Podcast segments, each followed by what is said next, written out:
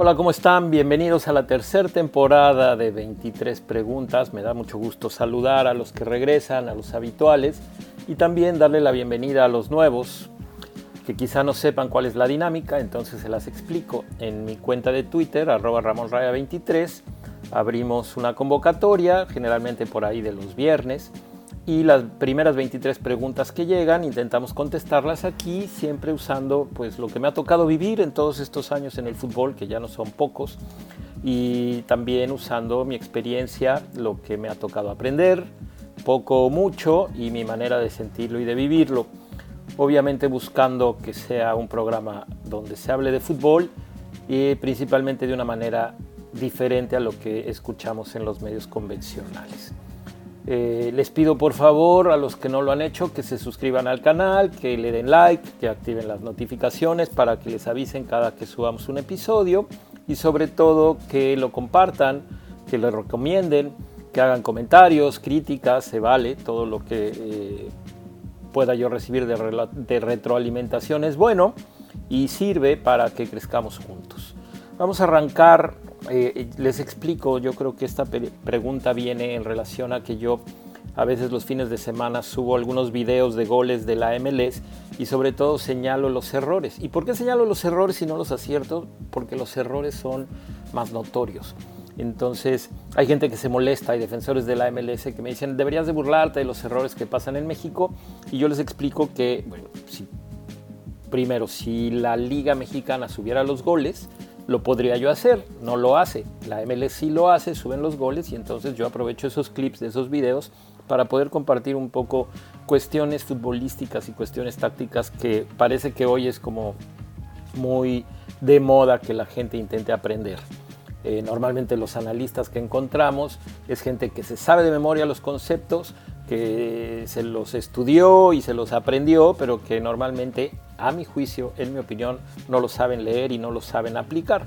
Entonces, bueno, yo trato de hacerlo de una manera más sencilla, sin términos mamones ni rebuscados como los superanalistas. Y eh, bueno, pues por ahí lo pueden encontrar. Entonces, la primera pregunta dice así. Cuando dices que en Estados Unidos no saben de táctica, ¿a qué te refieres y cómo lo comparas con la Liga MX? Bueno, eh, para los que no saben, además yo estoy trabajando en Estados Unidos, dirijo un equipo semiprofesional, eh, tengo varios años viviendo aquí, viendo fútbol, viendo cómo entrenan, cómo preparan a los jóvenes y creo que, que hay una carencia de conocimiento táctico. ¿Por qué? Porque no existe en los entrenadores. La capacitación de los entrenadores también creo que no es la, la correcta. Los cursos que dan de entrenador son buenos, pero no todo mundo se mete porque son caros. Y entonces basta con que hayas jugado al nivel que tú quieras, o basta con que seas brasileño, o que seas inglés, o que seas irlandés, o que seas escocés para poder llegar a este país. No los mexicanos, los mexicanos no tenemos tanto cártel, para que llegues a este país y puedas eh, ser entrenador de fútbol. Entonces, ¿qué pasa? Se paga mucho dinero y los niños aprenden a pegarle a la pelota, aprenden muchos conceptos técnicos de golpeo y recepción que no es lo mismo golpear que pasar. El pase es un concepto, el golpeo es una técnica. Eh, si yo aprendo a golpear la pelota y después entiendo el concepto del pase, será muy probable que pueda ser un buen pasador. Por mucho que yo entienda y vea cómo se mueven y encuentre a un jugador en buena posición, si no le sé pegar a la pelota, la pelota no llega. Por eso siempre se dice que sin técnica no hay táctica. Entonces, ¿qué pasa? Los jugadores americanos en su mayoría son buenos en la técnica de golpeo y de recepción, no así en, otro tipo de, gestos técnicos. Por ejemplo, hoy me sorprende ver que, jugadores a nivel universitario, incluso de División 1, no saben cabecear. ¿Por qué? Porque está prohibido hasta los 12 años que los niños aprendan a cabecear y pues eh, yo siento que también tiene que ver con que los entrenadores se van por la fácil, la clase que paga el papá o sea, lo que yo hago es un trabajo con balón, ¿no? O sea, no yo, pero un entrenador es trabajo con balón, que lo toquen mil veces, de aquí para allá, de allá para acá, que la regresen, la controlas, conduces, la pasas entre unos conos, eh, le pegas a gol. Y entonces los niños aprenden a hacer eso porque lo hacen mil veces, pero no aprenden a leer lo que está pasando, no aprenden a quitar una pelota, no aprenden a encontrar eh, eh, cómo moverse, cómo abrir una línea de pase pero sí saben pegarle a la pelota. Entonces, si ustedes buscan en mi cuenta de Twitter, encontrarán varios videos en donde yo señalo los errores de concepto. Un error muy normal en, los defensas de Estados Unidos es que no saben hacer diagonales en las coberturas. O sea, los, cuando repliegan, repliegan de manera perpendicular a la línea de meta y entonces nunca hay una cobertura en donde se recorten los ángulos ni se tapen las líneas de pase o la posibilidad de los disparos. Eso es muy común, también los defensas se hunden, ¿no? porque es normal cuando te atacan que empieces a replegar y no hay una referencia. es, es extraño ver que han venido técnicos eh, buenos, técnicos que, que, han trabajado bien en otras ligas y que sus defensas sigan cometiendo esos errores. Mi teoría tiene que ver con que esos entrenadores que han dirigido en otras ligas, pues no tienen ese problema y entonces cuando llegan aquí quizá no lo detectan. ¿Por qué? Pues porque son cosas que ellos ya no tuvieron que enseñar, ¿no? Quizás son cosas que se aprenden cuando eres niño o que te enseña el mismo fútbol en donde juegas, ¿no? Empiezas a aprender que si te echas para atrás te meten gol y que si te paras en determinado momento o que si haces una cobertura, este, no sé, no sé, todavía no tengo detectado en qué momento es donde el, jugador estadounidense pierde esa preparación táctica. Entonces, la liga americana vemos que tiene muy buenos centros, muy buenos goles, pero que defensivamente no hay unos principios tácticos en donde el jugador haga coberturas, en donde tenga, este, entienda eh, cuándo eh, detenerse, cuándo retardar, cuándo intentar quitar la pelota. Y entonces vemos goles con errores que de repente pues eh, dan risa, incluso algunos, y que sobre todo no encontramos tan frecuentemente en otras ligas y en otras latitudes. Si pudieras elegir, ¿qué escogerías? ¿Dirigir un club en primera en México, uno en Europa o alguna selección? Bueno, pues eh, no es una pregunta muy difícil. En este momento, dirigir donde sea, pero si te dan a escoger un equipo en México, un equipo en Europa, como técnico mexicano, bueno, pues me iría yo a Europa, por supuesto. Y una selección, dependiendo cuál. No, yo hoy eh, creo que, aunque con la selección de playa busqué trabajar diario, ¿no? Entrenaba yo normalmente lunes a viernes eh, por espacio de dos, tres semanas y luego hacía pausas porque los jugadores no tienen la obligación de venir. Eh, hoy que estoy en un club, aunque dura, la temporada es corta, me gusta el día a día, me gusta entrenar el día a día, ver el crecimiento de los futbolistas y que mis ideas se puedan aplicar en base a trabajo. Con una selección trabajas poco, entonces, ¿qué selecciones? Si, si yo fuera realista, ¿qué selecciones me podrían ofrecer quizá por ahí alguna selección centroamericana de las más bajas o quizá una selección caribeña o quizá una selección, una selección asiática de estas que no, que no figura. Y entonces, bueno, pues eh, si tengo la oportunidad de trabajar más seguido, porque esos, esos países normalmente no tienen una liga consistente y entonces a lo mejor puedes llamar y convocar a los jugadores. Eh, hoy preferiría, creo yo, eh, en mi rollo de crecimiento y, en mi regreso al fútbol, preferiría un club. Y de dirigir en Europa, en donde sea, claro, si me, hablas y me dices que tengo una oportunidad de primera división en México eh, y una oportunidad en Europa de asistente o de segunda división, pues a lo mejor sí escogería la primera división. Pero bueno, no se compara, no se compara en el currículum tener te abre puertas, ¿no? Tener un trabajo en, una liga europea y hacerlo bien, sobre todo, porque si no lo haces bien en donde dirijas es lo mismo. La MLS ya se comió la liga mexicana, bueno, un poco con la primer pregunta que contesté. Yo pienso que no, yo pienso que en, en la cuestión empresarial, económica, eh, el marketing, etcétera, etcétera, todo esto que está alrededor, los contextos, sí, desde hace muchos años, desde hace mucho tiempo están mejor organizados. O sea, la MLS está visualizada como un negocio, no como un deporte, como son los deportes aquí, ¿no? Es el fútbol americano, el béisbol, el básquetbol quizá un poco menos.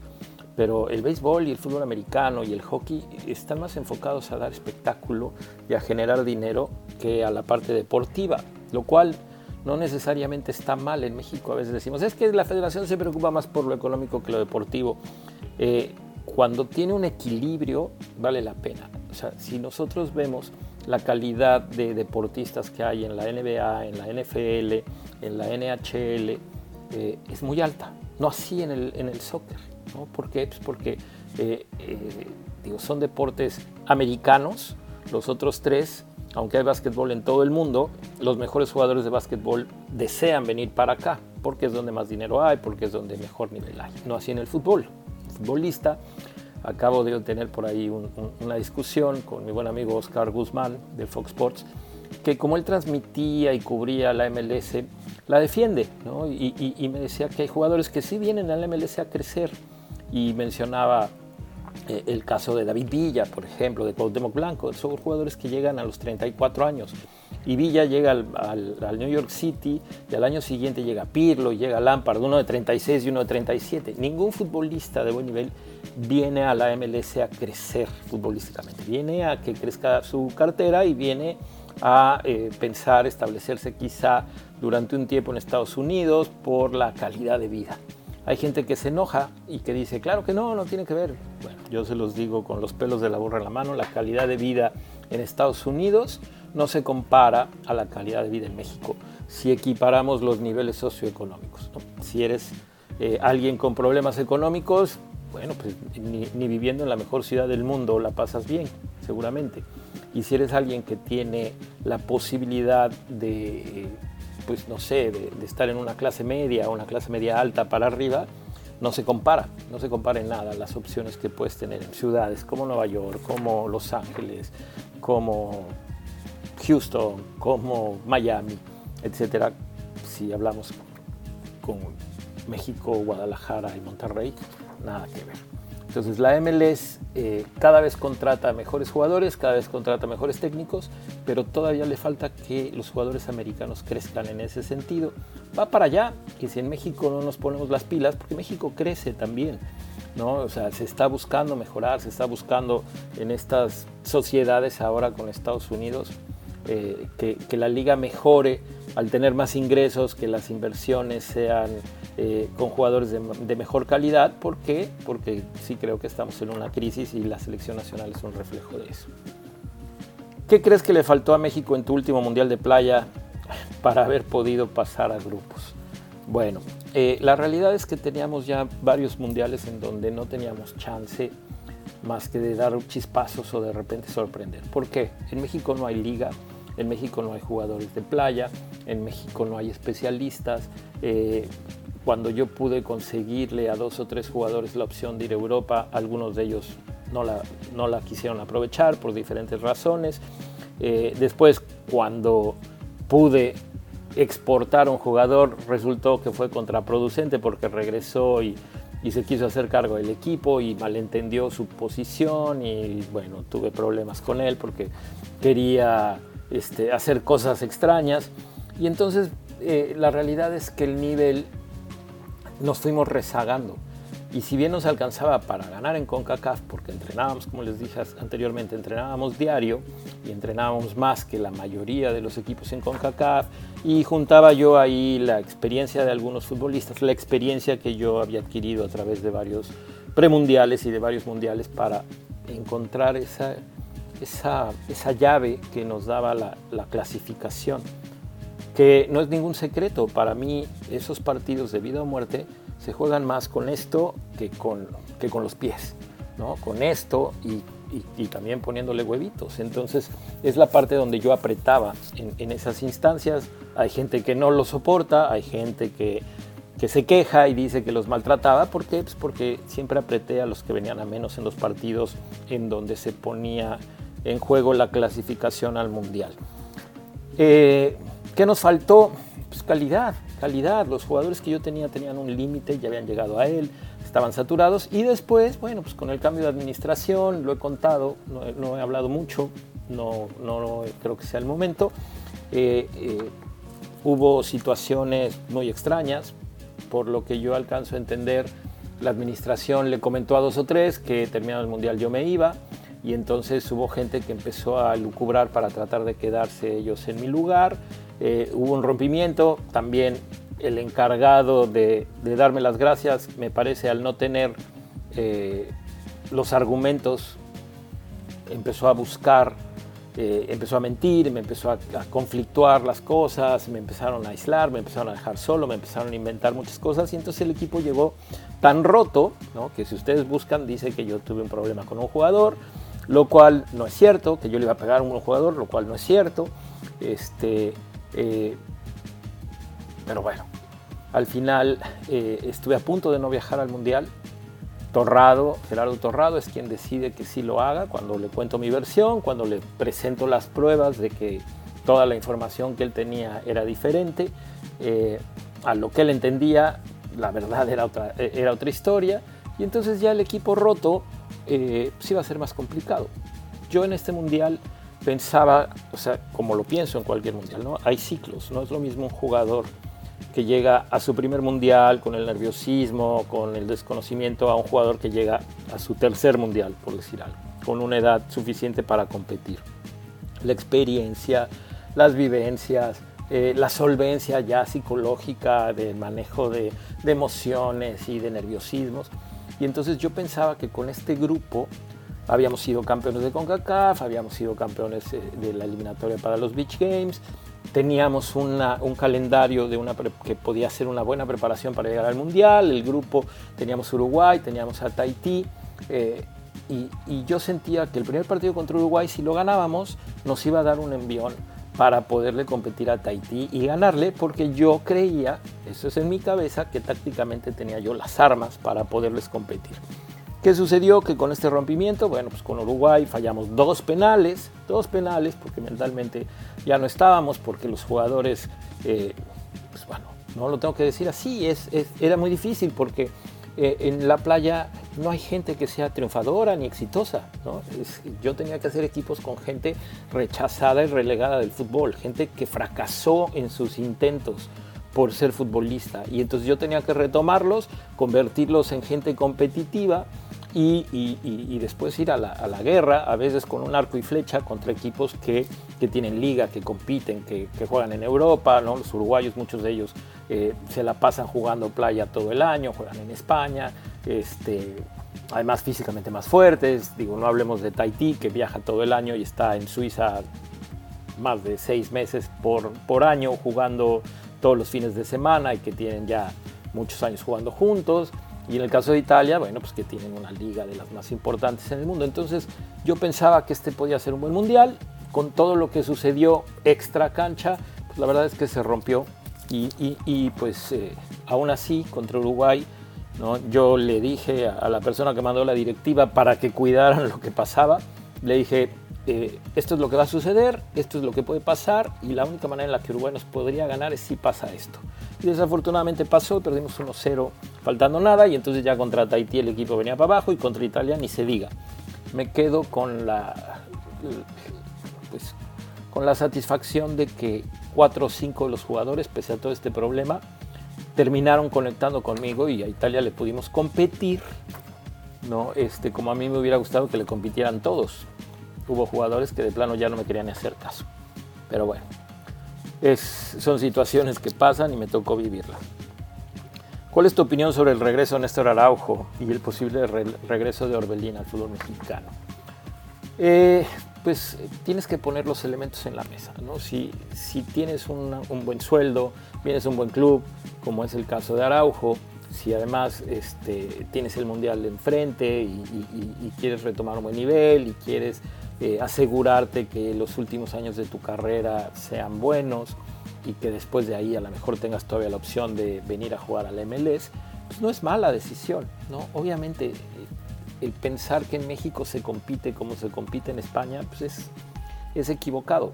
Ah, pero ser suplente en el Celta este, no es lo mismo que ser titular en las Chivas. Sí, claro, estoy de acuerdo. O sea, ser titular en las Chivas eh, es bueno, no al nivel competencia, porque aunque no juegues, el simplemente entrenar con, jugadores de otro nivel. Ahora, si juegas y compites, por supuesto que la diferencia es mayor. En el caso de Orbelín, que igual eh, parece que ya no iba a salir ni a la banca, pues entonces está bien que regrese. Sí, lo ideal sería que encontrara otro club en Europa.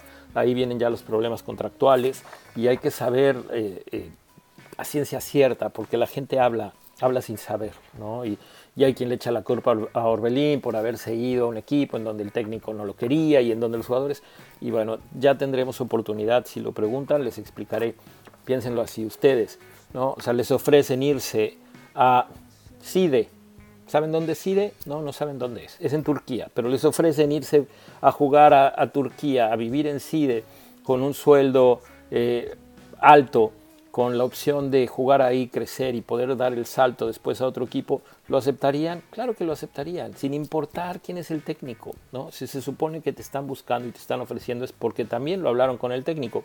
Los técnicos a veces duran dos meses. Ah, es que el técnico no te pidió. Pues sí, pero si al técnico no le va bien, en dos meses no está. No, pero es que el sistema que juega, decía por ahí un superanalista, no es el donde puede encajar Orbelín y el mismo entrenador lo dijo. Bueno, los sistemas cambian partido tras partido. A menos que la estés rompiendo. Si la estás rompiendo, bueno, pues entonces igual y no tendrás chance. Y en el momento en el que tengas chance, pues entrarás en un equipo que lo esté haciendo bien. Entonces es, es muy difícil hacer un juicio sin saber la verdadera historia de por qué regresan. Hay jugadores profesionales, habrá, conociste a los que algún juego les haya dado hueva jugar, se puede dar el caso, o algún entrenador.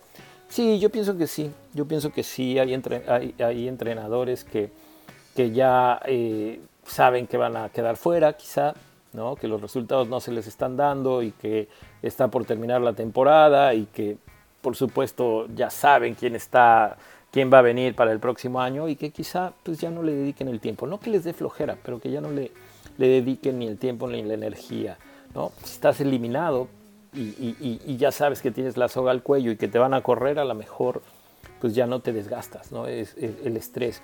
Y como jugador, no lo sé, yo pienso que hay jugadores que sí, cuando están peleados con el entrenador, cuando no están de acuerdo con lo que está pasando con el entrenador, sobre todo si son figuras, pues puede ser que, en los partidos no se entreguen al 100.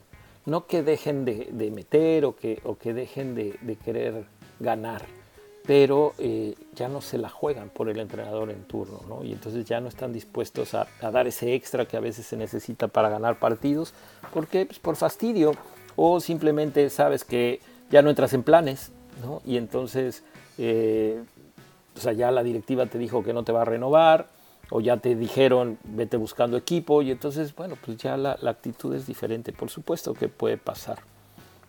Si fueras presidente de la federación, ¿qué harías para mejorar el nivel competitivo de la selección y de la liga? Yo reduciría extranjeros o limitaría los extranjeros eh, con algunas reglas, por decir algo. Este, tendría yo, no sé, a lo mejor eh, pondría una regla en donde tienes que tener, si quieres tener determinado número de, extranjeros, tienes que tener mínimo tres o cuatro que sean seleccionados en su país. Si no, no puedes tener tres o cuatro más. ¿no? Este, reduciría el número de extranjeros en la cancha.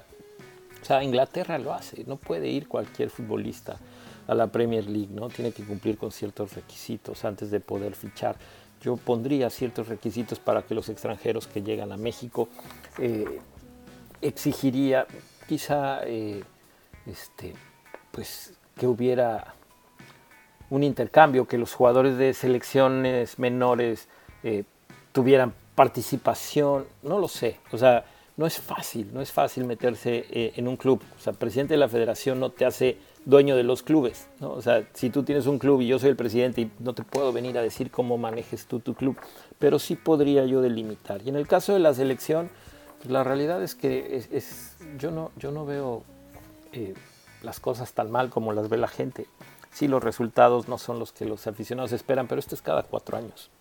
¿no? México eh, tiene eliminatorias siempre muy complicadas y la gente siempre es pesimista para el Mundial y los medios venden más diciendo que deberían de correr al entrenador, que estamos por fracasar y conforme se va acercando todo, vienen los partidos, los jugadores parecen entender lo que es una Copa del Mundo, se mejora un poco, los aficionados que viajan al Mundial viajan optimistas, viajan los que normalmente no van a los estadios en México y, viajan y echan desmadre y apoyan a la selección y todo eso permea a la atmósfera y entonces México sale y juega el primer partido, lo juega bien y entonces ilusiona y el segundo partido se canta el cielito lindo desde el minuto uno y, todo eso influye para que México juegue mejor y entonces, bueno, con la selección nacional es, es muy complicado, es muy complicado, es el nivel competitivo de la selección, tendría yo que que delimitar los partidos de Zoom a igual, ¿no? Si se pudiera poner condiciones, es decir, dos o tres de estos partidos tiene que ser con de este número de ranking para arriba y buscar tener dos o tres partidos también contra equipos que estén arriba del ranking, en, arriba en el ranking, ¿no? No es fácil los equipos que están arriba en el ranking de México no quieren jugar contra México. Los equipos europeos no van a, no van a venir a México y tampoco es que quieran jugar con México, aunque México viajara a Europa. Entonces no es tan sencillo como la gente cree. Ah, sí, sí, si yo pudiera, sí, vamos a jugar contra Brasil, contra Argentina, contra Inglaterra, contra Italia, contra Alemania, todos los años. Ellos no quieren jugar contra México. ¿Cuál será la contribución de los jugadores de doble nacionalidad en el TRI en los próximos cuatro años? Pues eh, no sé si en los próximos cuatro o en los próximos ocho, pero es importante, ¿no? O sea, ya la gente entiende que hay un mercado mexicoamericano de jugadores que crecen acá, que se alimentan acá, que aprenden a jugar acá, que quizás son mejores técnicamente, mejores físicamente y que quizá también eh, en la parte competitiva. Si van a tiempo a, jugar con México, se volverán mejores tácticamente y entonces, bueno, esa fusión de dos culturas deportivas diferentes, porque lo son, la cultura deportiva americana es muy diferente a la cultura deportiva mexicana, eh, quizá ayude a crecer y entonces veremos a estos jugadores de doble nacionalidad eh, jugando más seguido en la Liga MX y sobre todo en la selección. En relación al juego contra Suecia, ¿en qué momento un entrenador no se da cuenta de lo que pasa en la cancha o de que su esquema no funciona? Yo creo que puede ser inmediato, ¿no? O sea, eh, si te cae un gol en contra, pues a lo mejor te estaba funcionando, pero hay un error puntual, un error individual, y entonces ahora tu planteamiento tiene que modificarse.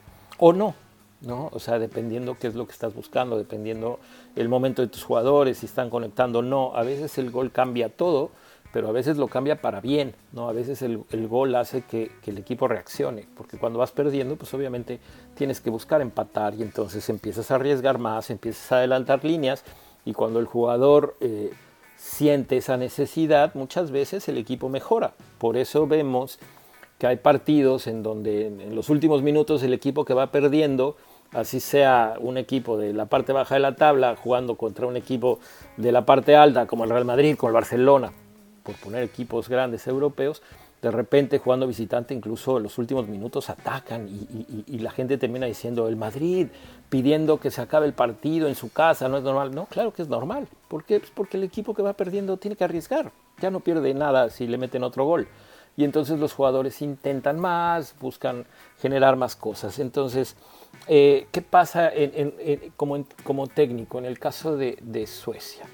No, este, por ahí hay unos tweets interesantes, búsquenlo. Martín lanzó un reto basado en algunas respuestas que le, le dieron algunos jugadores sobre ese partido y, tiene que ver con que eh, Osorio decidió jugar con, con los laterales, intentar lo que en ese entonces Guardiola empezaba a intentar, ni siquiera dominaba, con sus laterales que a veces los entraba, sobre todo con Cancelo que lo metía, sobre todo cuando jugaba de derecha lo metía como, como un contención, como un segundo contención con Rodrigo. Ahora, ¿qué quiso hacer Osorio? Metía a Gallardo o de repente metía, me parece que a Salcedo. Entonces, yo lo que creo que, sucedió ahí fue que, que, primero, ni Guardiola lo tenía tan bien estructurado, ni Guardiola lo tenía tan bien practicado.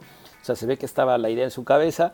Me parece que Osorio venía de dos victorias, la victoria contra Alemania, que seguramente lo había volado porque sí la trabajó, porque sí la planteó, porque sí pensó que así era la manera en la que se podía ganar y le, y, le salió y ganó. Y entonces, según los jugadores, decidió hacer algo que nunca había trabajado y que no les funcionó. Pero la realidad es que también tiene que ver con los rendimientos. Ahora, como técnico, digo, puede ser que, que, tu planteamiento no esté funcionando y que simplemente con, con hacer un movimiento eh, con la gente que tienes adentro eh, se, destrabe lo que no está funcionando. ¿no?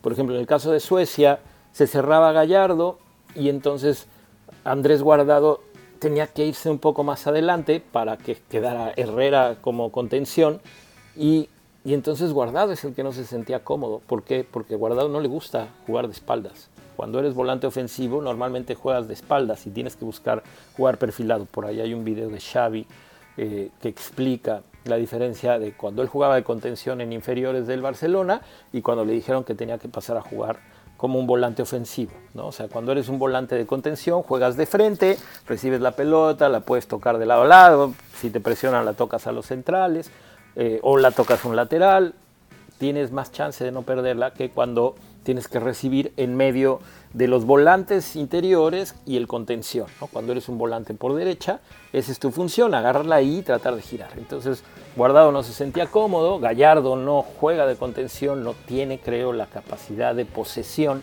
que eso es lo que buscaba Guardiola.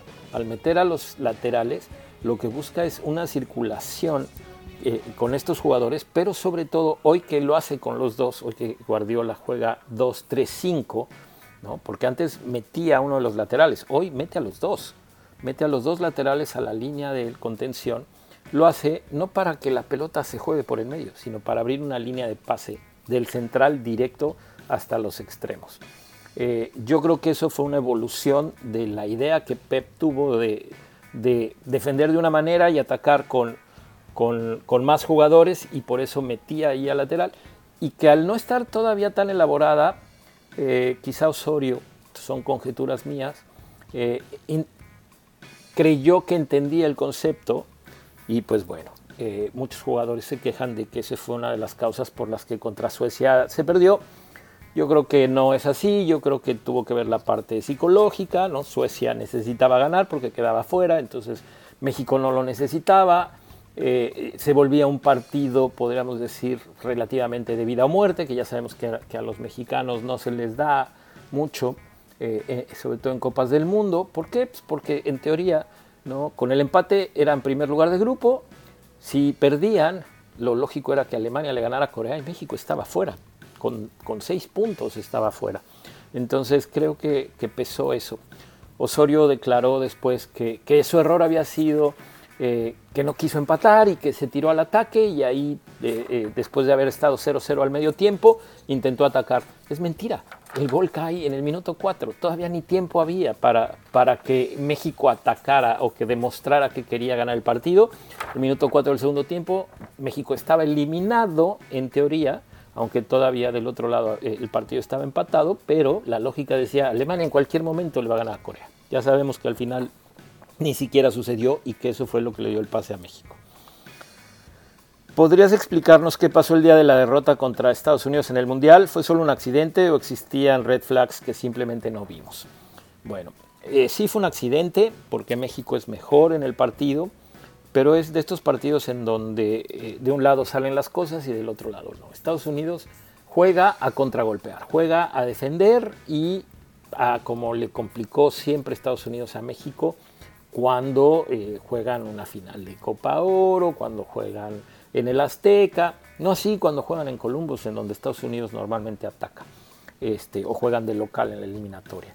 Pero cuando no es así, cuando no, o sea, son locales, pero entre comillas, ¿no? En, Copa de Naciones o en Copa Oro, Estados Unidos normalmente lo que hace es repliega, le cierra los espacios a México, entienden que México, además, si con espacios abiertos no somos los mejores de tres cuartos para adelante, con espacios cortos, con espacios cerrados, menos y Estados Unidos aprovecha que es más veloz y entonces buscan pases largos, contragolpes o jugadas de táctica fija y eh, tratar de que México no les haga gol. Entonces, eso fue lo que intentaron.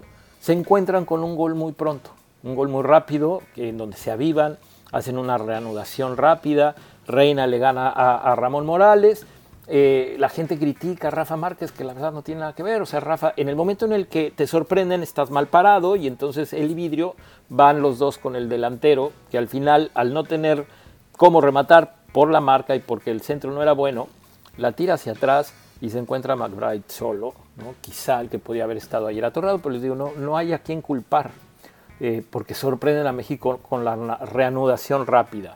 Quizá Ramón pudo haber evitado el centro. Entonces, ¿qué pasa cuando un equipo se encierra y busca contragolpearte.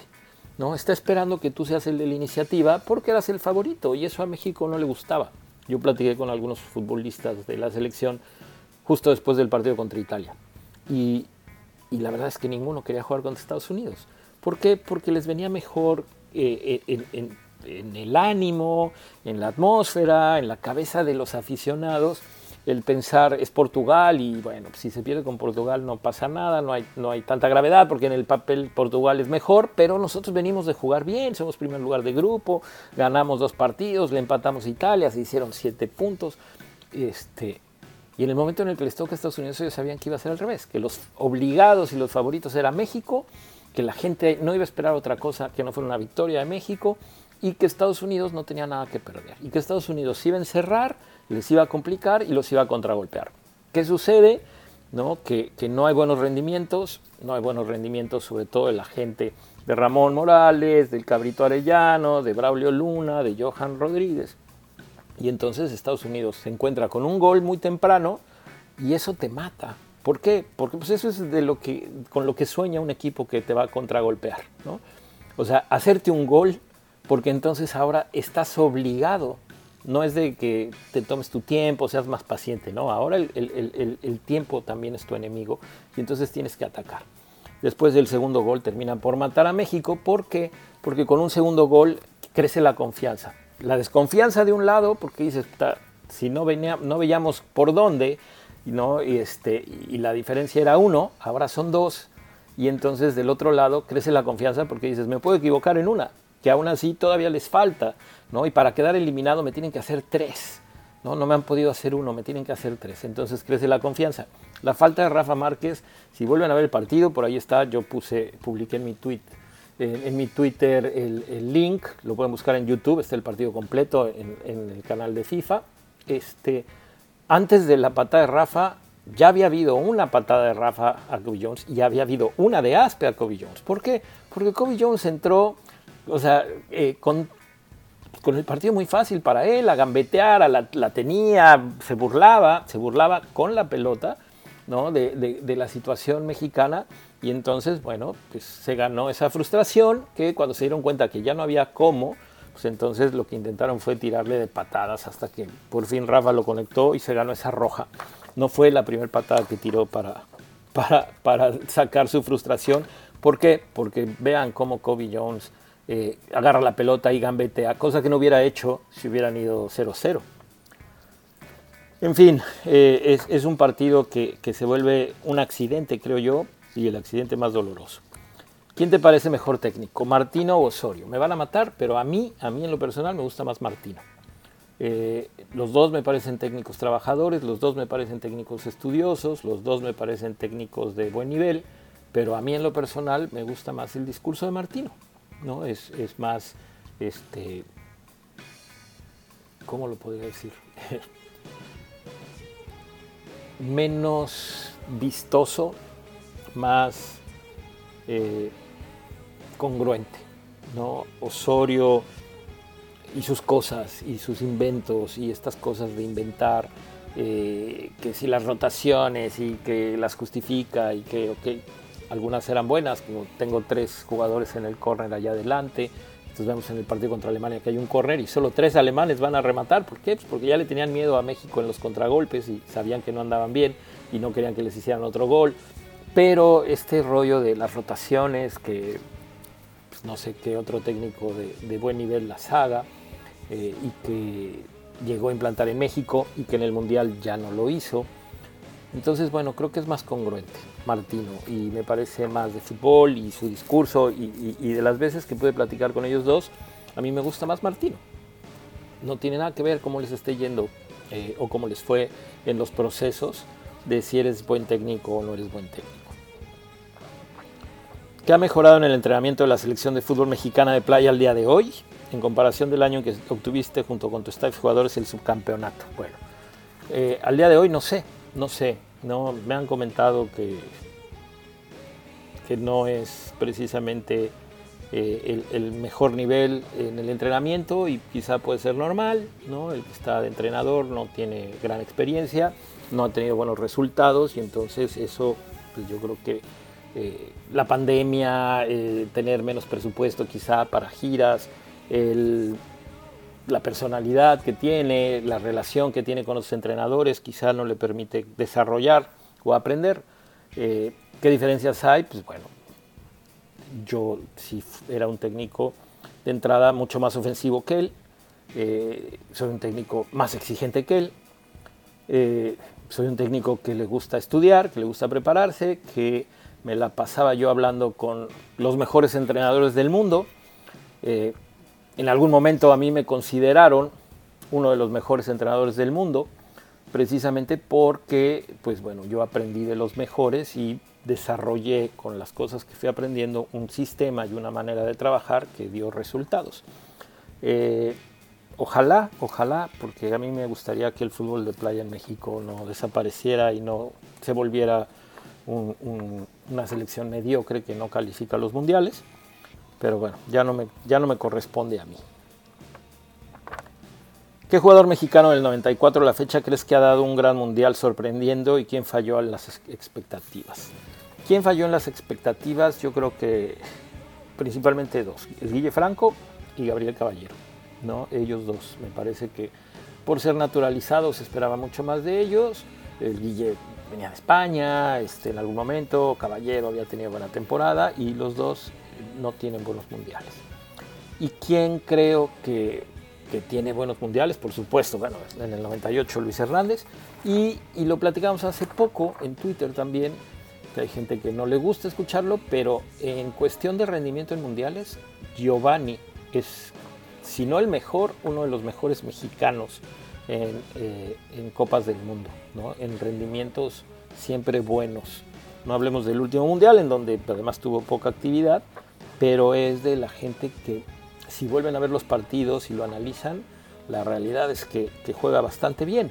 ¿no? Ya sé que quisiera que fuera Ronaldinho y que hubiera conseguido más cosas para México.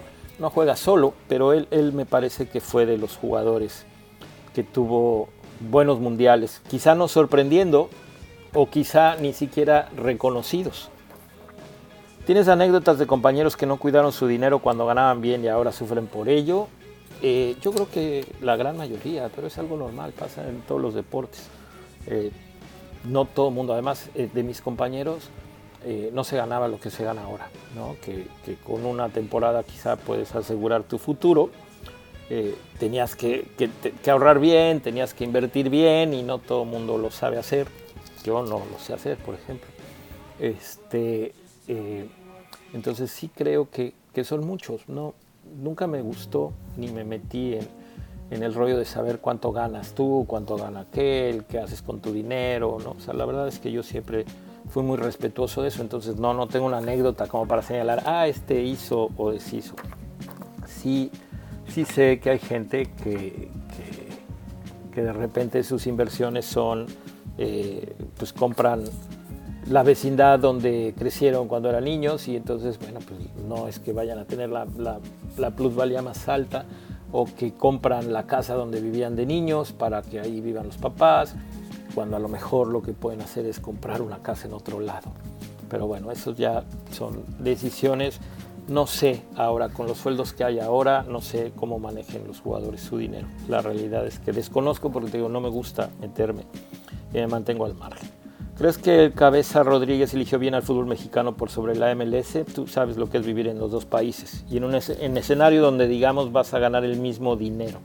Sí, o sea, eh, eh, futbolísticamente, si vas a ganar el mismo dinero, futbolísticamente es más interesante jugar en la Liga MX, ¿no? hay mayor nivel, hay mayor calidad, futbolísticamente eh, todavía estamos por encima de la MLS, aunque les duela a los defensores de la MLS. Y entonces, si lo que aspiras es ir al Mundial, yo creo que es más fácil que tengas un mejor nivel jugando en México. Ahora, estás hablando de que viene al América. ¿no? El América es uno de los equipos más grandes del continente, eh, uno de los dos más grandes en México y si económicamente vas a andar bien. Hay gente a la que no le gusta la vida en Estados Unidos, ¿no? el, latino o el sudamericano quizás se siente más cómodo. Eh, la vida en Estados Unidos tiene, tiene muchas cosas buenas en cuestión de calidad, pero es menos cálida que la vida en, México, ¿no? O sea, la relación con los vecinos, con los amigos, con la gente, etcétera, no es la misma. En, México, eh, el cabecita Rodríguez va a salir a la calle y donde vaya lo van a reconocer. Si se viene a jugar a la MLS, va a salir a la calle y no lo va a conocer nadie. Entonces, bueno, también eso hay quien, si estás en edad todavía de, y, vas a ganar lo mismo, yo creo que sin duda, pues, de venir a un equipo de la MLS a ir a la América, yo creo que todo el mundo escogería a la América. ¿Por qué las selecciones de África, teniendo jugadores en Europa y jugadores top, no triunfan en un mundial? Por las cuestiones tácticas, ¿no? porque eh, la fortaleza de los futbolistas africanos tiene que ver con el físico. ¿no? Técnicamente mejoraron mucho, tácticamente no son los mejores y ahí hay una diferencia abismal contra países como Alemania, como Italia, como España, como Inglaterra, como Holanda, que en donde el físico no, no influye tanto, o sea, el físico de los africanos sigue siendo superior, pero no pesa tanto porque hay manera de contrarrestarlo con cuestiones físicas, ¿no? Hay europeos que son igual de fuertes o casi tan fuertes como los africanos y este, técnicamente y tácticamente son mejores, eh, más acostumbrados a la alta competencia. Los jugadores africanos compiten eh, pero aislados, ¿no? O sea, te encuentras a Mané, te encuentras a Salah, pero a la hora de que van a sus elecciones, pues no todo el mundo juega en esos niveles y no todo el mundo compite igual. En cambio, hoy, ¿por qué Francia es campeón del mundo? ¿Por qué? Pues porque al equipo africano que le pongas a jugar contra Francia, pues eh, físicamente no lo va a espantar. Todos sabemos por qué. Francia está lleno de jugadores africano-franceses, entonces físicamente no tiene un problema. Y todos estos jugadores africanos franceses que ya se desarrollaron en el fútbol francés, pues crecen eh, con, con, toda esta cultura futbolística, con toda esta cuestión táctica y técnica que los hace superiores a los jugadores africanos. ¿no? Esa es la explicación. Entonces, cuando uno dice, sí, necesitamos que México tenga jugadores en equipos top, por supuesto que eleva el nivel, pero eh, eso no te garantiza, te garantiza que vas a mejorar, sí, pero no te garantiza que le vas a ganar a los que están arriba de ti, que son los que juegan ahí. ¿no? ¿Cuál ha sido tu experiencia más grata como futbolista? Que cada que lo recuerdas te sale una sonrisa y por qué no hasta una lágrima. Bueno, eh, como futbolista, el haber vuelto a jugar. Mi primer gol contra Atlante de último minuto es buena, ¿no? pero, pero tengo pocos recuerdos de eso. No me detuve, era yo muy joven. Cuando volví a jugar después de todas las lesiones y todas las operaciones, ese día estaba yo muy consciente de que iba yo a volver a jugar, quería sentirlo, porque será mi meta, volverlo a sentirlo, y además tuve la fortuna de que metí gol. Y justo del otro lado estaba quien me rompió los ligamentos, Jorge Guerra, ¿no? Marte Morelos contra el Acapulco en, primera A. Y, este, y entonces entré de cambio, yo estaba feliz y, y tuve la oportunidad de meter el 3-1 y luego hacer la jugada para el penal, que terminó siendo el 4-1 creo que terminamos 4-2. Este, no me dejaron tirar el penal. No era yo el tirador de penales. ¿Por qué? Pues porque teníamos a Gerardo Fernández, que después jugó en Perú, que era el goleador del equipo y la idea era que peleara el, el título de goleo, entonces él iba a tirar los penales. Este, esa. Pero la que más recuerdo es mi último gol como profesional, ya jugando en Estados Unidos, en la USISL, en el equipo este de Hawái por la historia, como venía, yo eh, tenía tres semanas usando un Aircast, una bota de plástico, ¿no? por la lesión de que ya necesitaba que me operaran otra vez, pensé que iba a ser mi último partido, no estaba yo convocado, le pedí al técnico que me dejara ir porque pensé, bueno, pues, si el partido se presta, si vamos perdiendo, eh, le digo, dame chance de jugar cinco minutos, que, porque seguramente será mi despedida, porque además eh, yo ya me quería regresar a México. Este, fui a pelearme con él a propósito para que me dieran mi boleto y poderme regresar. Y, se dio que el partido era muy importante, combinación de resultados, si ganábamos estábamos en los playoffs, si perdíamos estábamos fuera. Y, hubo un expulsado de cada lado, se lesiona nuestro capitán, ya no había más cambios, solo quedaba yo. Y entonces me metí y, y bueno, termino metiendo en el último minuto el gol más chingón que metí en mi carrera. Un gol que además eh, hizo que hoy, lo cuento, hoy mi familia está de vacaciones en Hawái, precisamente con las personas que conocí a raíz de, ese gol que metí, que se volvieron mi familia hawaiana, porque fue un golazo, un golazo, un golazo así de, no creerlo, le pegué fuera del área porque no tenía otra opción y pegó en el poste, en la esquina, luego pegó en el poste del otro lado abajo y se metió. Eh, no quedamos 2-1 porque la siguiente jugada robamos la pelota, yo quedé mano a mano, se, la di a mi compañero para que la metiera caminando y ahí se acabó el partido 3-1, pero mi gol ¿no? por ahí ya alguna vez publiqué. Y si les interesa, pues escríbanme en Twitter y les mando la nota para que, para que la lean. Esa sería como eh, el, momento que más recuerdo como, como futbolista, el que más gusto me da. ¿Qué consideras eh, sería el ranking que tiene esta selección comparada con las de otros mundiales en cuestión de talento? Creo que no andamos bien.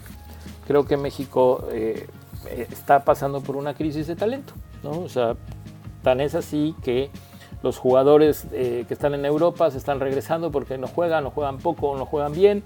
Los jugadores que estaban jugando en Europa, que eran buenos, ya están grandes. Y los jugadores jóvenes pues, todavía no terminan por destacar. Eso no quiere decir nada nada, absolutamente nada. ¿no? Están hablando con alguien que, iba, que fue a un mundial con un equipo que ni siquiera sabía, con jugadores que ni siquiera habían jugado un solo partido de fútbol de playa y terminamos llegando a la final. Entonces, eh, si lo comparamos con otras elecciones, me parece que esta no es la mejor.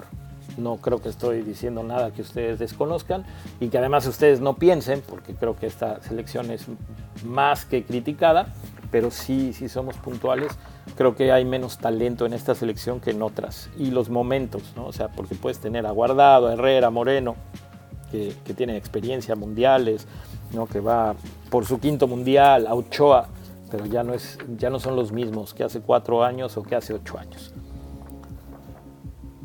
¿Qué tan factible es que un entrenador sin haber sido futbolista llegue a la primera división por sus propios medios? Muy difícil, pero bueno, pues ahí tienes el caso de, del Chelis, ¿no? En México, en el mundo pasa, eh, son diferentes historias. La realidad es que el porcentaje es muy pequeño, ¿no? De gente que no, que no tiene una carrera como futbolista y que puede llegar. El caso del Chelis, gran amistad con el dueño del Puebla y eh, locura de parte de los dos y eh, se dieron las cosas, el Chelis asciende y de repente se convierte en técnico de primera división. Yo la verdad es que cuando oigo al Chelis hablar de fútbol me, me dan hasta escalofríos. No lo conozco personalmente, eh, todo el mundo lo identifica como alguien como un poco loco. La verdad es que admiro el que haya podido llegar a ser técnico de primera división, pero pues, cualquiera que, sepa de fútbol te dice que de táctica no sabe. Y, y, aunque yo nunca he trabajado con él ni he podido platicar con él, bueno, cuando escucho sus comentarios, eh, pues no me queda más que creerle a la gente que sí lo conoce que me dicen que no sabe de cuestión táctica. ¿Cómo trabajas a un joven para que sea un buen delantero? Hoy los equipos mexicanos carecen de delanteros hechos en casa, repercute en la selección. Uh, difícil. Yo creo que el delantero, eh, o sea, no puedes trabajar diferente. Simplemente los delanteros son como una raza diferente, ¿no? Hay gente que no juega bien, que no son buenos futbolistas y que no son los más técnicos, pero tienen gol. Luis Miguel Salvador, por ejemplo. Quizá eh, era desastroso técnicamente, ¿no? O sea, igual no podía dominar tres o cuatro, igual me cuentan, no lo sé, que, que en la cuestión de, del tenis balón y de este tipo de ejercicios era desastroso, pero a la hora del partido te ponía un centro con la zurda o te definía controlando con el pecho y pegándole abajo.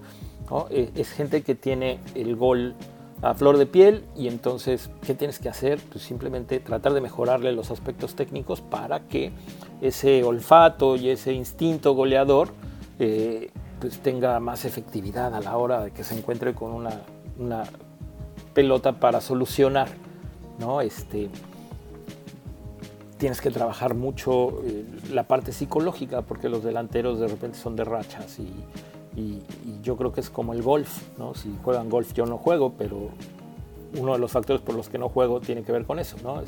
para tú poder ser buen golfista tienes que, estar relajado. Si no estás relajado, no le pegas. Y entonces yo, como no soy bueno, no le pego y me caga. Y entonces no puedo, no puedo relajarme. Y por supuesto, pues, la siguiente le pego peor. Entonces el delantero tiene que aprender que cuando eh, se aleja del gol, lo que tiene que hacer es olvidarse de todo, relajarse y que le regrese ese instinto, porque sí creo que es una cuestión con la que naces, no se aprende. Si se pudiera enseñar, pues todo el mundo jugaría de delantero. Dejando a un lado las especulaciones sobre quién sería el líder del vestuario, quién cobraría los penales o los tiros libres, me gustaría saber si Cristiano y Messi encajarían en un mismo equipo, tácticamente hablando, y de ser así, en qué formación y en qué sistema lo harían. Bueno, a ver, en el sistema que quieras, en la formación que quieras, no juega en la misma posición, ¿no? Este, Cristiano jugó como extremo y luego jugó como nueve, y Messi sí, a veces en, algunos, en algunas formaciones jugaba como extremo. Cristiano arrancaba por izquierda normalmente, Messi arranca por derecha, lo hizo mucho tiempo, pero Messi viene más atrás, Messi construye fútbol, Messi es, eh, es creador de fútbol, eh, Cristiano es goleador, y Messi además de ser creador de fútbol, es tan bueno que se volvió goleador. Pero, eh, o sea, Cristiano hubiera metido quizá más goles siendo compañero de Messi. Entonces ponle la posición que sea mientras, mientras los acomodes en lugares diferentes, ¿no? O sea, puedes jugar 4-2-3-1 con Cristiano de 9, ¿no? Que creo que quien lo hace 9 es Ancelotti, ¿no? No, creo Mourinho, Mourinho es el que lo hace 9, perdón. ¿No? Este, eh, porque en el Manchester jugaba como extremo, él en Portugal jugaba como extremo, como, extremo por izquierda. Y, Messi siempre se volvió como un interior, un tipo que venía y aparecía detrás del contención, normalmente por el lado derecho. De ahí después jugaba como nueve, pero de ahí aparece el falso nueve de Guardiola. Entonces, claro que podían jugar juntos, no tiene nada que ver. Y pues yo te puedo decir, ¿quién, quién tiraría los penales? Cristiano, ¿no? Sabemos a Messi como ya eh, deja que le pegue Neymar, deja que le pegue Mbappé. Claro, estás hablando de en este momento. Quizá en su prime, ahí hubiera sido decisión del entrenador, en el prime de los dos. Y este, hubiera sido un problema. ¿no? Tiros libres, sin duda, Messi es 10 veces mejor que Cristiano en tiros libres. Aunque se enojen los amantes de Cristiano Ronaldo. ¿Qué mundial al que has sido te ha parecido mejor organizado? Eh, como espectador, es que la FIFA es muy buena organizando. Eh, quizá de repente fallan a mí. Sudáfrica me pareció muy extraño, que no fui todo el mundial, estuve nada más semifinal y final. Eh, que, haya yo estado en todo el mundial, la verdad es que solo Japón y Alemania, y Alemania tuve ahí una pausa que regresé a México y luego me regresé de nuevo a, Alemania. O sea, entre los dos, pues mucho mejor Alemania que Japón, ¿no? Este, y Japón-Corea. En cambio, Alemania, mucho más chico, todo más cerca, la gente más futbolera, ¿no? este, más fácil para incluso gente que no iba a los partidos, pero que venía a la fiesta del Mundial. Entonces, ese fue el que más disfruté. Organizado, pues la FIFA, te digo, cumple ciertos estándares. Y si hablas de los mundiales en los que yo participé, eh, pues tuve la fortuna que desde el 2007 se cumplió el 100% de los estándares de FIFA. ¿no? No en el 2006, no en el 2005, que fueron los primeros dos mundiales de playa. El de futsal es un mundial de la A a la Z, ¿no? como un mundial mayor.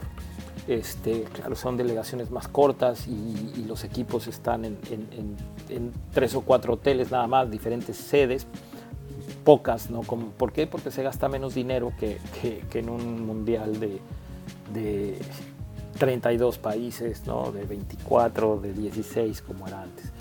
Este, en, la playa pues solo son 16, eh, todos están en una sola sede, pero la FIFA cumple con ciertos estándares y entonces todos, todos estuvieron bien organizados.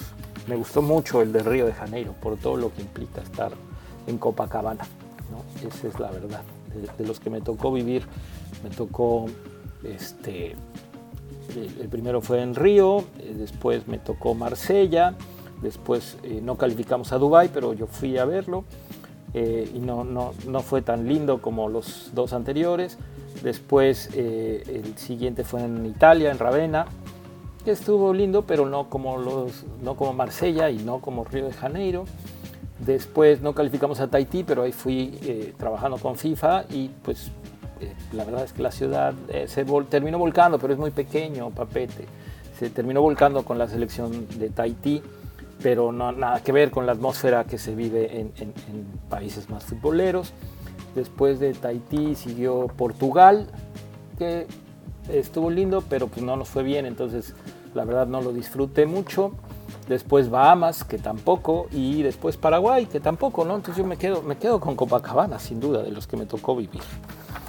Y bueno, eh, viene una pregunta que es muy interesante, porque además quien me la hace, eh, me siento halagado de que participe, que es alguien que, que, fue mi compañero, que fue un crack, que fue figura del fútbol mexicano, de la selección, que por una lesión no pudo estar en, en la Copa del Mundo del 94 y que ha dirigido tanto en Liga de Ascenso como en Primera División, que además es rockero, yo creo que ya con esas pistas jugó en Pumas, jugó en América, ¿eh? jugó en América una Libertadores. el buen Davis Patilo, como le dijeron, y como le decía yo, como le sigo diciendo, porque alguna vez en, un torneo en San Antonio, así lo presentaron, Davis Patilo, el buen David Patiño. Y pregunta, me dice, prioriza del 1 al 3 los que consideras los tres valores más importantes en la construcción de un modelo de juego para un equipo no conoces a los jugadores, solo ideas. Entonces, bueno, yo creo que para crear un modelo de equipo, primero es dependiendo del equipo, ¿no? No conoce a los jugadores. No es lo mismo llegar a un equipo eh, que se la pasa peleando campeonatos, a un equipo nuevo, a un equipo que no tiene todavía una filosofía, a uno que es como Pumas, en donde se supone, cosa que hoy no pasa, que hay que darle oportunidad a los jóvenes y debutar gente y crear oportunidades para los canteranos. O, que llegas a un equipo como Tigres, ¿no? que en donde pues igual levantas la mano y dices necesito un delantero y te traen a, tres extranjeros de buen nivel.